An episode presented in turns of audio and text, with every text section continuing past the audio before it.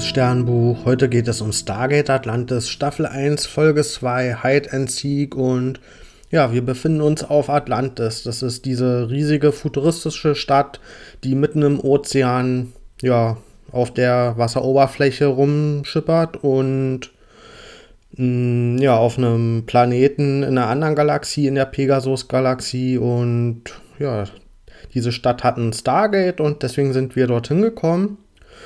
Und ja, auf dieser Stadt Atlantis befinden sich momentan sowohl Erdmenschen, die durchs Sterntor gekommen sind, als auch ArtosianerInnen, das sind die von dem Planeten von letzter Folge, die, der von den Rays überfallen wurde und die, die überlebt haben, die sind jetzt auch mit zur Atlantis gekommen und leben dort. Und ja, um diese Technologie auf dieser Stadt steuern zu können, braucht man dieses Gen der Antiken.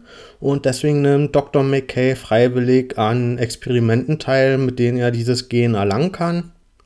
Und ja, seine Beweggründe sind da jetzt erstmal nicht so heroisch. Der will nämlich genauso cool werden wie Shepard, um vor allen Dingen die Artosianerin damit beeindrucken zu können. Also hier kommt jetzt seine sexistische Art doch wieder durch, die wir ja schon in Stargate gegenüber Carter vernommen haben. Und ja, wo ich bei der letzten Folge noch gehofft habe, dass sie das ein bisschen umgeschrieben haben, aber jetzt kommt es doch wieder durch. Und ja, ich finde das nicht mal unglaubwürdig. Ich kenne auch in echt Leute, die so drauf sind. Aber ja, das heißt ja nicht nur dadurch, dass es glaubwürdig ist, dass es dadurch weniger nervig wird. Und fand ich ein bisschen schade, dass der jetzt hier wieder so geschrieben wurde. Und jedenfalls gelingt ihm das auch. Also er hat dann auch dieses Gen der Antiken und wird so cool wie Shepard. Und der findet dann so ein Gerät, was so eine Art persönlicher Schutzschild ist. Das drückt er sich auf die Brust und damit hat er einen, ja, einen persönlichen Schutzschild. Niemand kommt mehr an ihn ran und er kann sich auch ja, von hohen Höhen runterfallen lassen und es passiert ihm nichts. Und ja, also erstmal funktioniert das alles, aber dann haben wir ein Problem. Auch er selbst kommt durch das Schutzschild nicht mehr durch. Er kriegt es nicht mehr ab, weil er das nicht anfassen kann und noch viel schlimmer, er kann auch nichts mehr essen, weil ja das Schutzschild dazwischen ist. Also dieses Kraftfeld. Das heißt, er kann weder essen und trinken und gerät dann natürlich sofort in Panik, dass er in Kürze sterben muss. Und ja, dann sehen wir erstmal noch Taylor.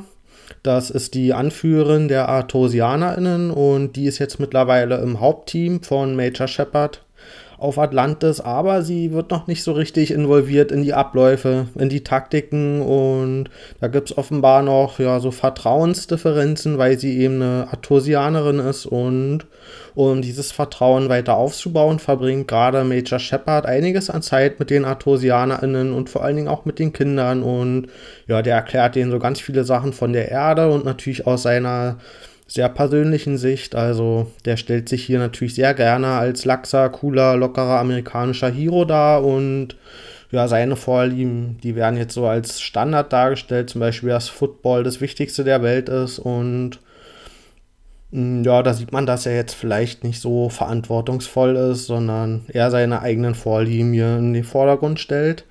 Und aber er hat ja einen guten Draht zu denen und die mögen ihn alle. Und ja, dann sehen wir auch, dass die Kinder Verstecken spielen und eins von den Kindern geht plötzlich verloren. Das ist vom Erdboden verschwunden.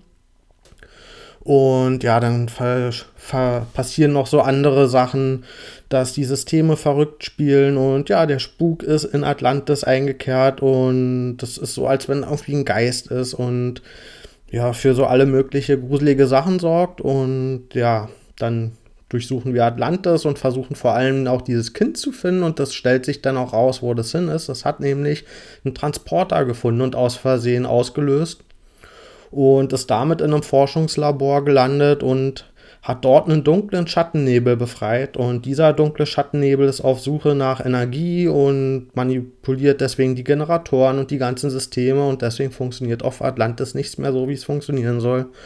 Und ja, dieser dunkle Schattennebel ist aus diesem Labor entkommen und da haben damals die Antiken ja Tests gemacht, weil die ja offenbar aufsteigen wollten, um vor so einer Plage zu fliehen oder vielleicht war es auch generell von denen so ein Lebensziel aufzusteigen. Und wenn man aufsteigt, wird man ja auch zu so einem Energiewesen und offenbar ist jetzt hier dieses, dieser dunkle Schattennebel auch eine Art von Energieform und ja, daran wurden eben einfach Experimente gemacht und jetzt in diesem Forschungslabor und jetzt ist dieser Schattennebel eben freigekommen und treibt sein Unwesen auf Atlantis. Und ja, aber Dr. McKay hat ja diesen krassen Schutzschild. Das heißt, der denkt erstmal, dass ihm niemand was anhaben kann und deswegen ja, soll er eigentlich als Köder herhalten und dieses, diesen Schattennebel ja, an die richtige Stelle bringen und in dem Moment geht sein Schutzschild aus.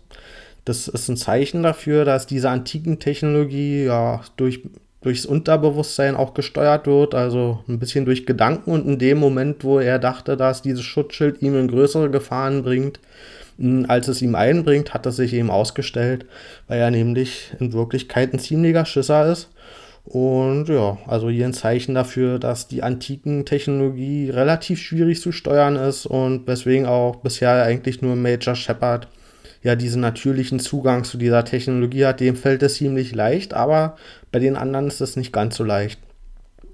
Und ja, was machen wir denn jetzt mit dem Schattennebel? Und da hat Taylor die die hat die entscheidende Idee und zwar stellt sie die Überlegung auf, dass man vielleicht diesen Schattennebel jetzt nicht irgendwie besiegen muss oder so, sondern vielleicht will dieser Nebel einfach nur frei sein und aus dieser Stadt rauskommen. Und deswegen ist jetzt der Plan, das Stargate zu aktivieren und den Schattennebel dann da durchzuleiten. Und in dem Moment will dann Dr. McKay doch wieder seine Männlichkeit beweisen, dass er es drauf hat und er überwindet seine Angst und aktiviert wieder sein Schutzschild, geht dann in dieses Schattennebelwesen rein und ja, der löst so eine Batterie als Energieform und schmeißt das durch das Sterntor und da dieses Wesen ja immer der Energie hinterher ist, geht das dann da durch und durchs Sterntor und ja, ist dann erstmal woanders und frei und Atlantis ist wieder befreit. Und ja, damit ist die Folge erstmal vorbei. Ich gebe der Folge 6,5 von 10 Sternen. Ich fand diese Geistgeschichte relativ schwach rein von der Spannung her. Also, dass da jetzt hier so die verschiedenen Systeme auf Atlantis verrückt spielen und dann rauszufinden, was dahinter steckt, ist. Fand ich einfach als Grundkonflikt relativ langweilig. Zumal das jetzt auch nicht genutzt wurde, dass wir jetzt übermäßig viel Neues über Atlantis erfahren haben, also über diese Stadt. Hm, das hätte man ja machen können, indem die Systeme alle ausfallen und wir da durch Atlantis gehen und nach dem Kind suchen, dass man das nutzt, um eben neue Sachen über diese Stadt zu erfahren. Aber das Einzige, was wir hier erfahren, ist, dass es eben Transporter gibt. Ja, das ist so eine Art Mischung aus Turbolift und Beam-Gerät, was man vielleicht aus Star Trek kennt. Das heißt, da gibt es so verschiedene Punkte, wo man einfach ja, vom einen Augenblick zum anderen dann zu dem nächsten Ort gelangen kann. Ja, ist eine coole Technologie, aber ja, das ist so das einzige Neue, was wir jetzt über Atlantis erfahren haben. Und ansonsten die ArtosianerInnen, hm, da muss man auch sehr mit der Lupe nachsuchen, um ja von denen jetzt neue Sachen zu erfahren. Ich fand es aber auf jeden Fall gut, dass die jetzt nicht ein, ja, ein Kulturabklatsch sind, wie wir das sonst auch von Stargate kennen, dass die irgendwie eine vorhandene Kultur aufgreifen, die sich dann auf einem anderen Planeten weiterentwickelt hat und so dass wir dann sehr schnell eine Vorstellung von denen haben und von den ArtosianerInnen, da gibt es eben nicht diese klare Zuordnung. Das heißt, es ist ein bisschen schwerer, hm, die zuzuordnen, die einschätzen zu können. Und ja, die können eben jetzt hier noch ihre eigene Kultur aufbauen. Und hm, was man da vielleicht hm, ja, reinlesen kann, ist, dass sie sehr geprägt sind von der Bedrohung der Race, dass die eben immer unter dieser Fluchtgefahr stehen. Und ja, das ist halt, was die sehr geprägt hat und was vielleicht auch dazu geführt hat, wenn man eben immer diese starke Bedrohung der Race vor Augen hatte, schon seit Generationen, dass man dann jetzt hier diesen Schattennebel nicht mehr mm, so bedrohlich fand im Vergleich und dann war eben nicht die erste Überlegung von Taylor, okay, wir müssen irgendwie in Kriegsmodus und dieses Wesen besiegen, sondern ihre erste Idee war halt eine, friedlich, eine friedliche Lösung zu finden und dieses Ding zu befreien. Und ja, das ist vielleicht so, was man ja so als erste Eigenschaft von den ArtosianerInnen aus dieser Folge rauslesen kann. Und ja, was ich an sich auch ganz schön finde, ich hoffe, dass da noch ein paar mehr Eigenheiten kommen. Und ja, weil ansonsten habe ich von denen jetzt so viel auch noch nicht gesehen, was sie so sehr von den Erdmenschen unterscheiden würde. Und wenn da dann die Aussage ist, egal in welcher Galaxie man sich befindet, so humanoide Wesen entwickeln sich immer ungefähr gleich, das fände ich dann doch ein bisschen ideenarm und da hoffe ich schon, dass da noch ein bisschen mehr am Ende bei rumkommt und da einfach ein bisschen mehr Abwechslung sich auch darstellt. Ja, also dann bis bald.